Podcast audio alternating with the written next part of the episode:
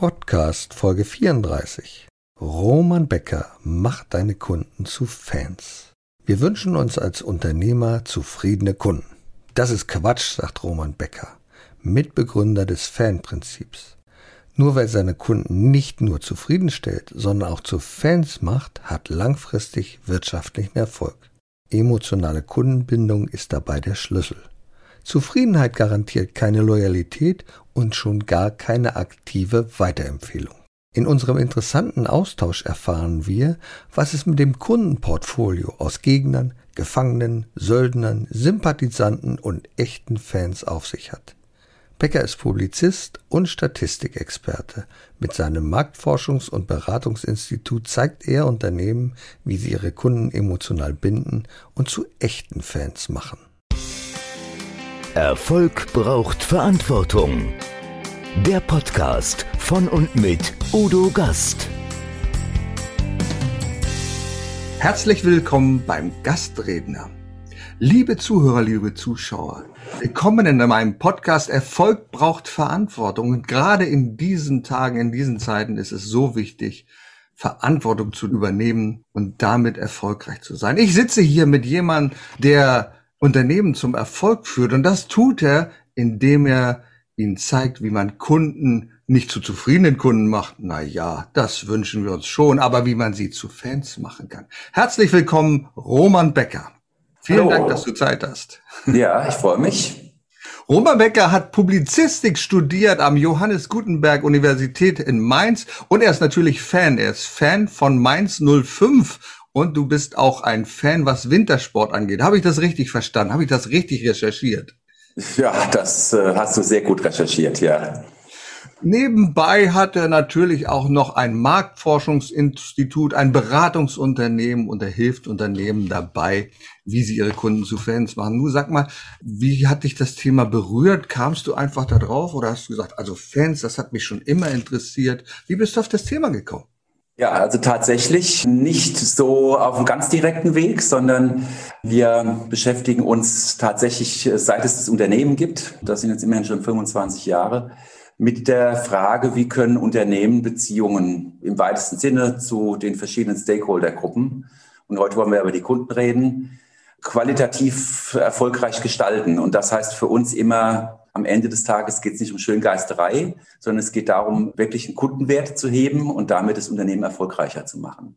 Und auf dem Weg haben wir uns tatsächlich, du hast es eben ja auch schon angesprochen, sehr lange eben auch mit der Kundenzufriedenheit beschäftigt. Und tatsächlich, wenn man heute die ja, Lehrbücher aufschlägt, dann findet man immer noch sehr häufig die Botschaft, mach doch deine Kunden zufrieden. Dann äh, hast du vermutlich loyale Kunden und damit am Ende auch wertvolle Kunden. Diesen Glaubenssatz, den tragen heute noch sehr viele vor sich her. Wir haben aber zunehmend von unseren Kunden, von den Unternehmern zurückgespielt bekommen, ja, das stimmt. Wir beschäftigen uns sehr mit der Kundenzufriedenheit, aber wir können überhaupt nicht feststellen, dass unsere zufriedenen Kunden auch wirklich loyale Kunden sind, sondern im Gegenteil, die verhalten sich teilweise genauso illoyal wie die unzufriedenen Kunden. Und an dem Punkt, wir sind ja analysebasierte Berater, das heißt, oh. wir arbeiten sehr viel mit, mit Zahlen, mit Messen, mit Analytik, haben wir uns diesen, den, diesen Zusammenhang, der erstmal so anekdotisch zu uns oder an uns herangetragen wurde, genauer angeschaut und konnten zum Beispiel für ein renommiertes Baumarktunternehmen zeigen, wenn man jetzt auf die einzelne Filiale, auf den einzelnen Baumarkt runter gebrochen hat, dass der Zusammenhang zwischen der Kundenzufriedenheit und dem Deckungsbeitrag sogar teilweise negativ wurde. Das heißt, je höher die Zufriedenheit, desto geringer die Rentabilität. Und, da gibt es ein ähm, schönes Beispiel, da werden wir noch später drauf zurückkommen, auf Praktika. Das hast du in einem Buch erwähnt, das finde ich ganz toll. Und deswegen finde ich das sehr spannend, wenn wir da nochmal drauf kommen später. sag mal, du, reicht das denn nicht aus, wenn Kunden zufrieden sind? Wir denken dann immer, na ja, also guck mal, wenn ich jetzt ein Hotel buche beispielsweise, dann schaue ich mir erstmal die Bewertungen an und dann sehe ich, ah, fünf Sterne, ach, die Kunden sind zufrieden. Selten sehe ich, dass die Kunden begeistert sind. Ich vergleiche das mal so ein bisschen mit einer Partnerschaft. Dann, wenn das Oxytocin noch da ist in den Anfängen einer Partnerschaft, dann sind wir begeistert und irgendwann dann gleitet das so ab in eine Zufriedenheit und sagen, na ja, das ist okay. Und wie ist das bei den Unternehmen? Wie, wie, wie schafft ihr das? Wie bringt ihr, äh, was gibt es da überhaupt für Unterschiede bei den ganzen äh, Kategorien? Naja, der Begriff der Kundenbegeisterung, der gefällt uns im Grunde gar nicht so wahnsinnig gut, weil er äh, so ein bisschen suggeriert, es gibt da auf der Skala quasi in der Dimension der Zufriedenheit eine nächste Stufe und das ist die Begeisterung. Mhm. Das ist aber nicht unser Ansatz. Unser Ansatz sagt, du musst in eine komplett andere Richtung denken. Warum? Weil wir sehen. Wir haben ja unglaubliche Datenschätze. Also man kann sich vorstellen, dass wir in den 25 Jahren weit über eine Million Kunden befragt haben. Mhm. Was man sieht, ist, dass die überwältigende Mehrheit der Kunden tatsächlich hochzufrieden ist. Und damit meine ich durchaus die Eins in der Schulnotenskala. Also da gibt es dann keine Stufe mehr, die noch besser wäre. Und trotzdem sind auch diese Kunden, die sagen, hey, ich bin total zufrieden, dann am Ende oft nicht loyal. Und ähm, wenn wir über das Thema Kunden zu Fans reden, dann geht es hier um eine komplett neue Währung, um eine komplett neue Perspektive, aus der heraus wird auf das Thema drauf gucken. Ja. Wir haben hier letztendlich für uns die Frage gestellt, wie kommt man denn aus diesem Dilemma raus, ja, in dem sich ja offensichtlich viele Unternehmen befinden. Denn die Kundenzufriedenheit ist ja durchaus eine relevante Währung. Und wir sagen ja auch nicht, mach deine Kunden unzufrieden. Aber offensichtlich zahlen sich diese enormen Investitionen der Unternehmen in Produktqualität, in Service etc. in dem Maße eben nicht aus, dass die Kunden eben zwar zufrieden werden, aber eben am Ende nicht wertvoll für die Unternehmen. Und das war genau der Punkt, wo wir uns die Frage gestellt haben, gibt es denn Formen von Beziehungen, die über dieses Zufriedenheitsgehen, ähm, ja, was ja am Ende beschreibt, Geld gegen Leistung. Ja, gibt es denn irgendwas, was darüber hinausgeht? Und da haben wir uns eben mehr oder weniger aus einem anekdotischen Erlebnis heraus. Ich habe nämlich mit meinem Buchautorkollegen, der Professor an der Universität in Mainz ist und Publizistik lehrt, nach einem Heimspiel von Mainz 05 in der Kneipe gesessen und habe ihm dieses Thema geschildert, nämlich, hey, unsere Kunden erklären uns, ihre Kunden werden immer zufriedener, aber sie bekommen nichts zurück. Warum? Weil die Kunden im Grunde keine Differenzierung mehr sehen auf dieser Leistungsebene. Es gibt immer einen zweiten, der kann es genauso gut. Die Produkte gleichen einander wie in all dem anderen. Und da kommt einer rein, so ein echter Mainz 05-Fan. Ja, es war Sommer, der war halt nackt und hatte eben auf dem Arm so ein dickes Mainz 05-Tattoo. Und da haben wir uns angeguckt und haben gesagt, hey, das ist mehr als Zufriedenheit. Der kommt aus der Nummer nicht mehr so leicht raus. Und das war der Startpunkt, zu sagen, hey, lass uns doch mal gucken, weil es gibt einen ganzen Forschungskanon, der sich mit diesem Phänomen des Fans, das wir ja alle kennen, aus dem Sport, aus der Musik etc., können wir denn daraus etwas ableiten, was uns hilft, die Beziehungen zwischen Unternehmen und Kunden auf eine andere Ebene zu heben. Also nicht aus einem zufriedenen, begeisterten Kunden zu machen, was suggeriert, ich kann da hinten noch eine Schippe drauflegen.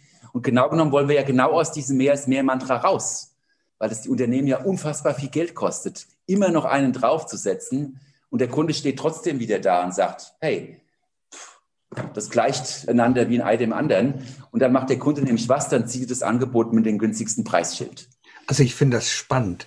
Äh, spannend die Erkenntnis, dass es hier nicht um Leistung geht, denn Leistung ist vergleichbar. Ob ich das Auto A, B oder C habe. Die ist vergleichbar. Und wenn ich jetzt an das Prinzip des Fans denke und ich sage, im Norden würden wir jetzt sagen HSV-Fan. Das ist dir vielleicht ein bisschen fremd, aber HSV hat auch einige Fans. Und wenn ich jetzt da die Leistung in den Vordergrund stelle, dann würde ich vielleicht sagen, hm, die dürften eigentlich gar nicht so viele Fans haben. Und das, was du gesagt hast, es gibt ja viele Marken. Wie kommt es, dass sich jemand was hier tätowieren lässt. Harley Davidson beispielsweise drauf. Und das finde ich eine spa ganz spannende Geschichte. Also da ist einfach mehr dahinter. Was ist dieses Mehr, was dahinter ist bei den Fans von Unternehmen? Also ich muss wieder widersprechen. Okay, das ist, nicht das ein, ist toll. Es ist, es, ist, es ist nicht ein Mehr, ah. äh, weil das suggeriert immer, wir sind immer noch auf dieser Leistungsskala. Ja? ja. Und ähm, das ist ja uns Deutschen auch ganz tief in unsere DNA eingebrannt, dieses und noch mehr und noch mehr. Es geht um was anderes. Es geht um eine Mechanik. Mhm. Und die, diese Mechanik hinter dem Fan, du hast ja eben schon ein sehr markantes Beispiel genannt, weil wenn ich ähm, rein nach Leistungskriterien auf die Fußballbranche schaue, mhm. dann sind wir alle Bayern München-Fan. Das ist ja nun wirklich ja. testiert. Das lässt sich ja gar nicht verhindern. Ja? Äh, und Gott sei Dank ist es ja nicht so. Mhm. Das heißt, hinter dem Phantom ist eine andere Mechanik. Und diese Mechanik beruht im Grunde auf zwei wesentlichen Triggern. Und man kann das relativ gut an diesem Fußballbeispiel auch erklären. Die Damen, die jetzt zuhören, äh, und äh, muss ja heute aufpassen, dass man nicht in so Stereotypen argumentiert, die mögen es mir verzeihen. Man kann das auch gut auf andere Welten übertragen, aber das Fußballbeispiel ist da einfach so wunderschön markant, weil wir reden jetzt hier, du lebst in der Nähe von Hamburg, ich hier in Mainz und ich bin jetzt irgendwie fast logischerweise Mainz 05-Fan und du bist HSV-Fan. Warum? Weil es für Fans um Identifikation geht. Also da gibt es irgendwelche zentralen Motive und Bedürfnisse da gibt es einen Verein, der diese Bedürfnisse in einer besonderen Ausprägung erfüllt. Und ähm, hier ist offensichtlich für dich und für mich diese regionale Nähe, mhm. das, was die Identifikation schafft. Aber wenn wir jetzt mal aufs platte Land fahren, da wo eben diese regionale Nähe nicht gegeben ist, da gibt es ja auch Fußballfans. Ne? Und die sind dann eben Fan von Bayern München. Warum? Weil Bayern München steht für Erfolg und wir sind halt alle unheimlich gerne erfolgreich. Und dann, wenn ich auf Bayern München wette, ja, dann ist die Chance, dass ich da hin und wieder mal erfolgreich bin, gar nicht so klein. Oder denk mal an St. Pauli. Ne? St. Pauli hat ja deutschlandweit Fans. Und da geht es auch nicht um die regionale Nähe, da geht es eher um dieses, dieses Revoluzertum, ne? Viel, äh, was ja. eben sehr stark von St. Pauli äh, besetzt wurde. Also es geht bei Fans sehr stark um, die, um diese, dieses Gefühl der Passung, was dann Identifikation stiftet. Und, und dann muss ein zweiter Aspekt dazukommen, nämlich der Fan liebt ja, er braucht die Wiederholung, das Ritual.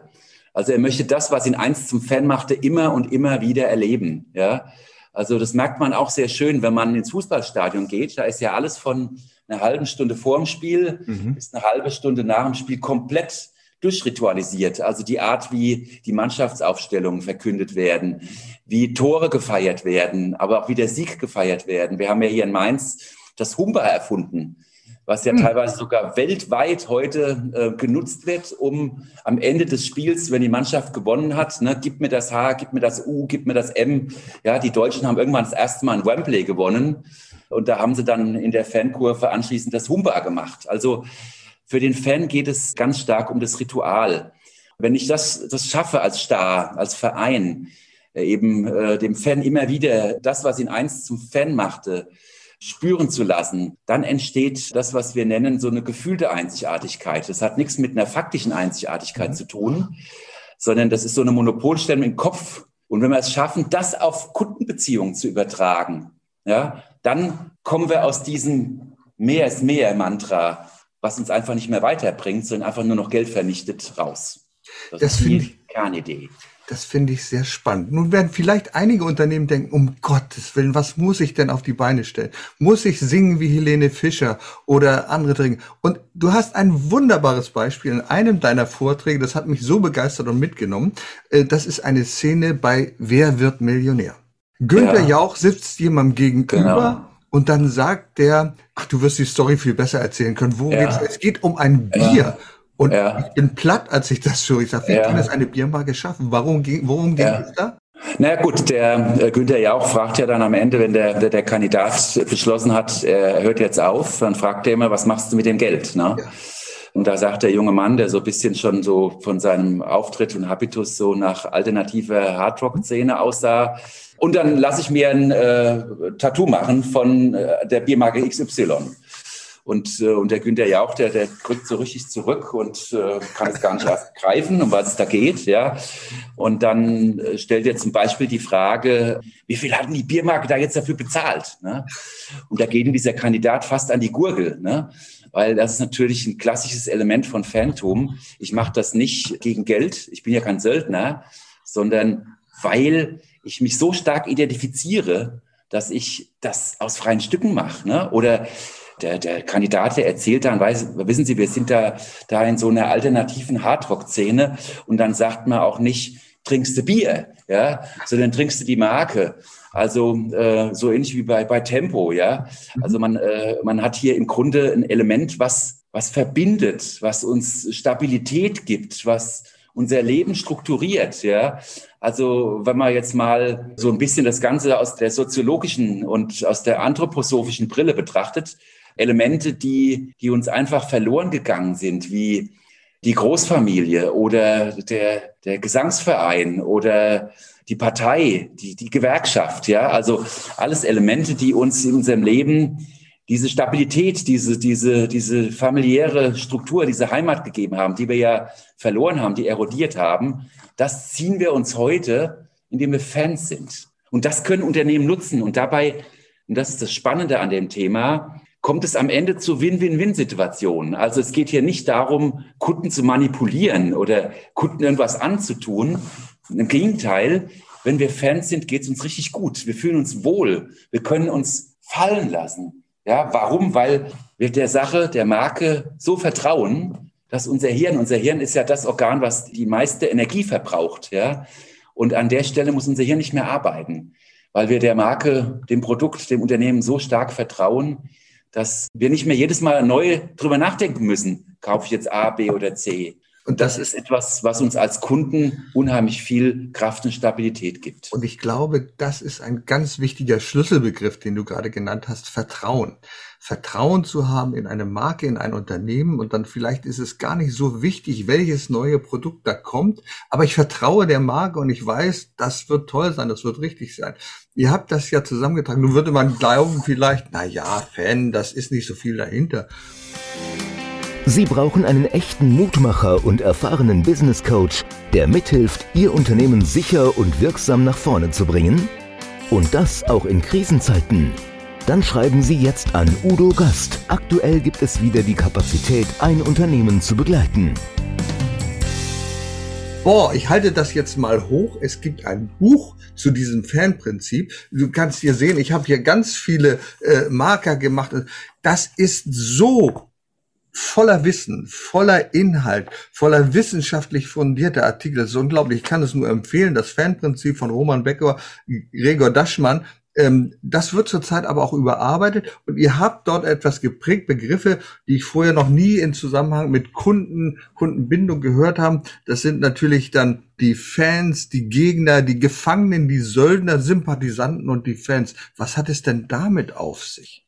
Naja, wenn wir die von uns allen so liebgewonnene Zufriedenheit nicht vollständig aus dem Auge verlieren wollen, weil unsere Botschaft ist ja nicht, es kommt auf die Zufriedenheit nicht mehr an, sondern unsere Botschaft ist, die Zufriedenheit reicht eben nicht aus. Und du brauchst eine, eine neue, eine andere Dimension.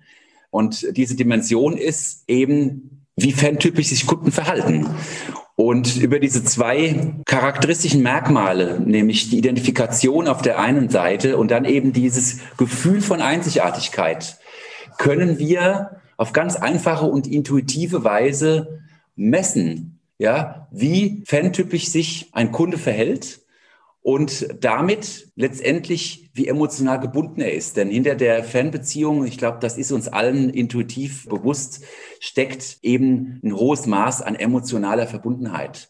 Und wenn ich jetzt diese beiden Kenngrößen, nämlich auf der einen Seite die Zufriedenheit und auf der anderen Seite diesen, wir nennen das Fanindikator, ne, der aus diesen beiden Messgrößen, Identifikation und gefühlte Einzigartigkeit entsteht, wenn ich die zusammenführe, dann spannen wir ein, ein Fan-Portfolio auf. Und in diesem Fan-Portfolio sehen wir, dass tatsächlich diese unglaubliche Masse an zufriedenen Kunden, die wir auch aus der Grundlagenforschung kennen, das sind, äh, nur dass wir mal ein paar Zahlen auch nennen, im B2B-Bereich fast 80 Prozent und im B2C-Bereich, also in Endkundenbranchen, um die 70 Prozent der Kunden, die uns sagen, ich bin schon hochzufrieden. Aber, und das ist das Spannende, von diesen 70 bis 80 Prozent der Kunden, die sagen, ich bin hochzufrieden, wo ich ja jetzt als Unternehmen möglicherweise die Erwartung hätte, die geben mir auch was zurück, weil ich habe ja da offensichtlich einen richtig guten Job gemacht. Ja, mein Produkt hat eine extrem hohe Qualität, meine Serviceleistungen haben eine extrem hohe Qualität. Ich habe enorm viel da auch investiert und jetzt erwarte ich, dass da auch was zurückkommt. Und da ist eben unsere Erkenntnis, dass diese Masse der hochzufriedenen Kunden sich nochmal aufteilen lassen in drei Gruppen. Und zwar entsprechend ihrer emotionalen Verbundenheit. Und wenn wir von Fans sprechen, dann meinen wir Kunden, bei denen eben eine maximale Zufriedenheit mit einer maximalen emotionalen Verbundenheit einhergeht. Und das sind ungefähr, damit man einfach mal eine Vorstellung hat, 15 bis 20 Prozent der Kunden. Also ein viel, viel kleinerer Anteil als der Anteil der hochzufriedenen Kunden. Und dann gibt es eben auch hochzufriedene Kunden, die verhalten sich genauso illoyal wie die unzufriedenen Kunden. Die nennen wir die Söldner. Und daraus entsteht für Unternehmen im Grunde eine komplett neue Richtung. Denkrichtung, wenn wir über das Thema Qualität von Kundenbeziehungen reden. Nämlich es geht gar nicht mehr darum, wir sagen immer in der horizontalen, ja, wo eben die Zufriedenheit abgetragen ist, aus unzufriedenen zufriedene Kunden zu machen, sondern es geht mehr um die Vertikalbewegung, also darum, wie kann ich jetzt dieses enorme Potenzial an hochzufriedenen Kunden, für das ich ja unheimlich viel investiert habe, tatsächlich auch zu Fans machen, Warum? Und das ist eben ein großer Bestandteil auch dessen, was wir in diesem Buch darstellen, dass tatsächlich am Ende die Kunden sind, die auch einen hohen Kundenwert haben, die also nicht nur mir monetär sehr viel zurückgeben, sondern die darüber hinaus über ihre extrem hohe Weiterempfehlungsbereitschaft oder ihre Bereitschaft, mich zu unterstützen in der Produktentwicklung oder über ihre extrem große Cross-Buying-Bereitschaft über ganz, ganz viele Hebel am Ende helfen, zu wachsen und erfolgreicher zu sein. Ist es nicht, ich würde jetzt vermuten, als Unternehmer ist es nicht teuer, in diese Fanwelt zu investieren? Ich denke mal jetzt an Rolling Stones Konzerte, Helene Fischer Konzerte. Da muss ja unglaublich viel investieren, um jetzt diese Fans am Leben zu halten, weil das Anspruchsdenken wird höher. Ist das bei Unternehmen auch so oder geht das mit viel einfacheren Mitteln?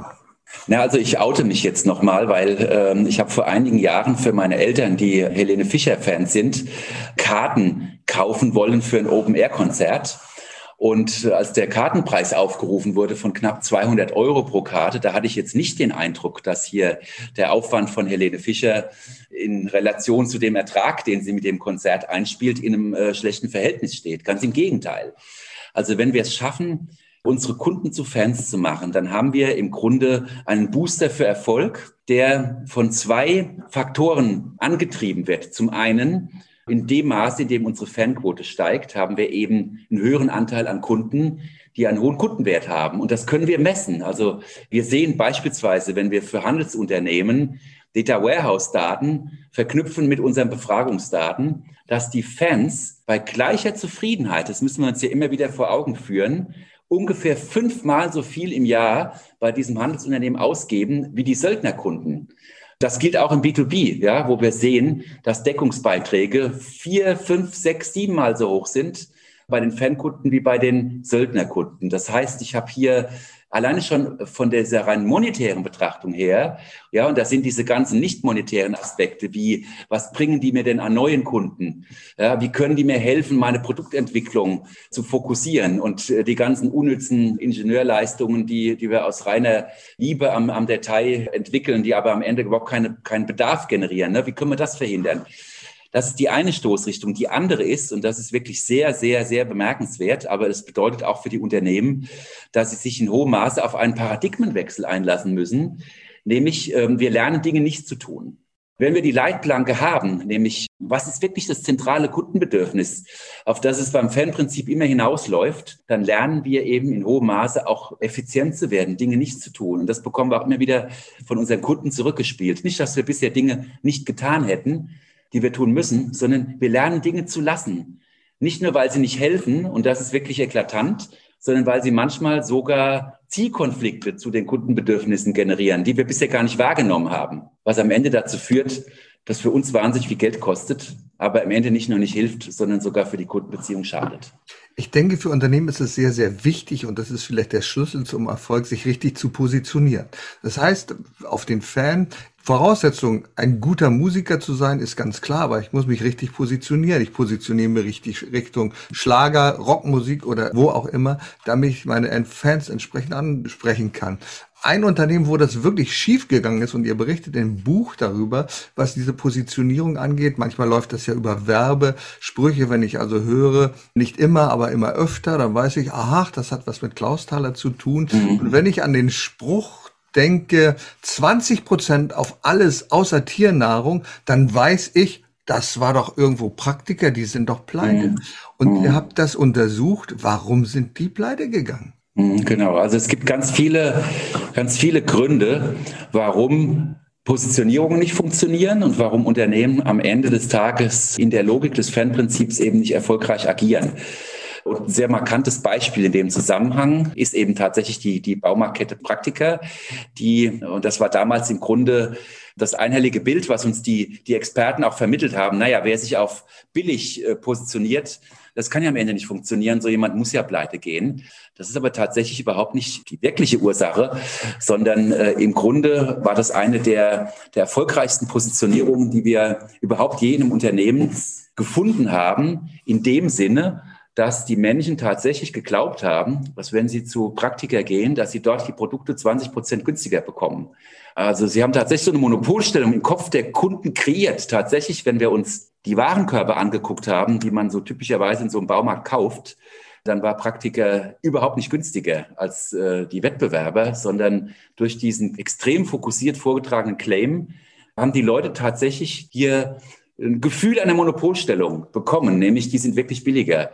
Gescheitert ist Praktiker an was anderem, nämlich äh, die haben nicht verstanden, dass es äh, faktisch kein Potenzial gibt für diese Positionierung. Denn wenn insbesondere der Deutsche an Baumarkt denkt und an das, was er im Baumarkt kauft, dann reden wir über Haus und Garten.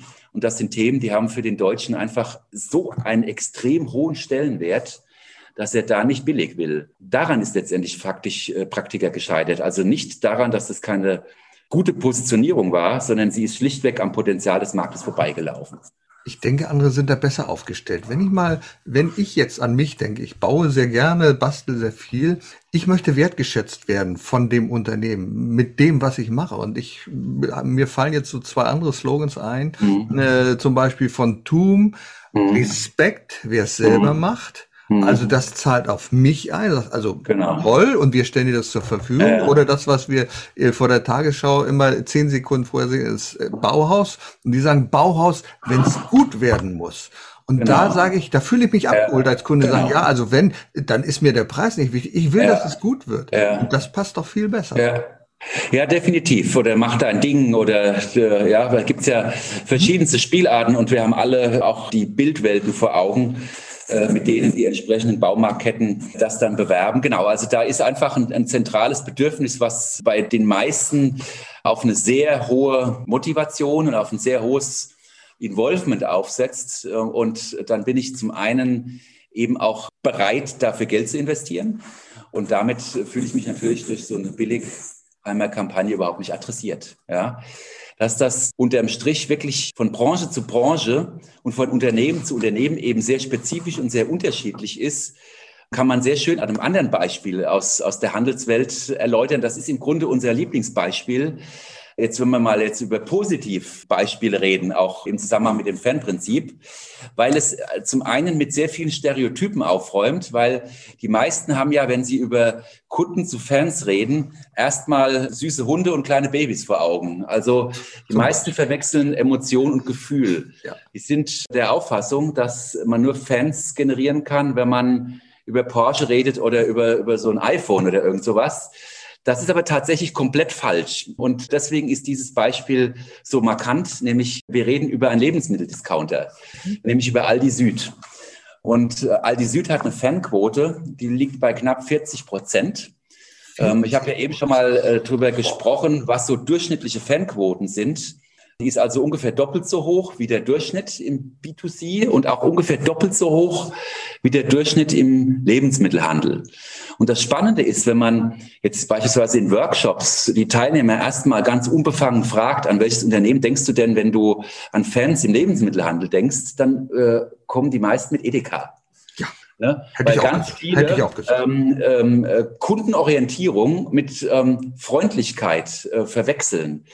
Und, ähm, und dafür ist Aldi Süd eben so ein markantes Beispiel. Warum? Weil ähm, diese extrem hohe Fanquote das Ergebnis einer sehr stringenten Ausrichtung am Fanprinzip ist. Und äh, wenn du magst, erkläre ich das mal ein bisschen genauer. Gerne, gerne. Das interessiert äh, was da, was da der Trigger ist da hinten. Weil der Startpunkt ist immer eine intensive Auseinandersetzung mit der Frage, was ist wirklich das zentrale Bedürfnis meiner Kunden?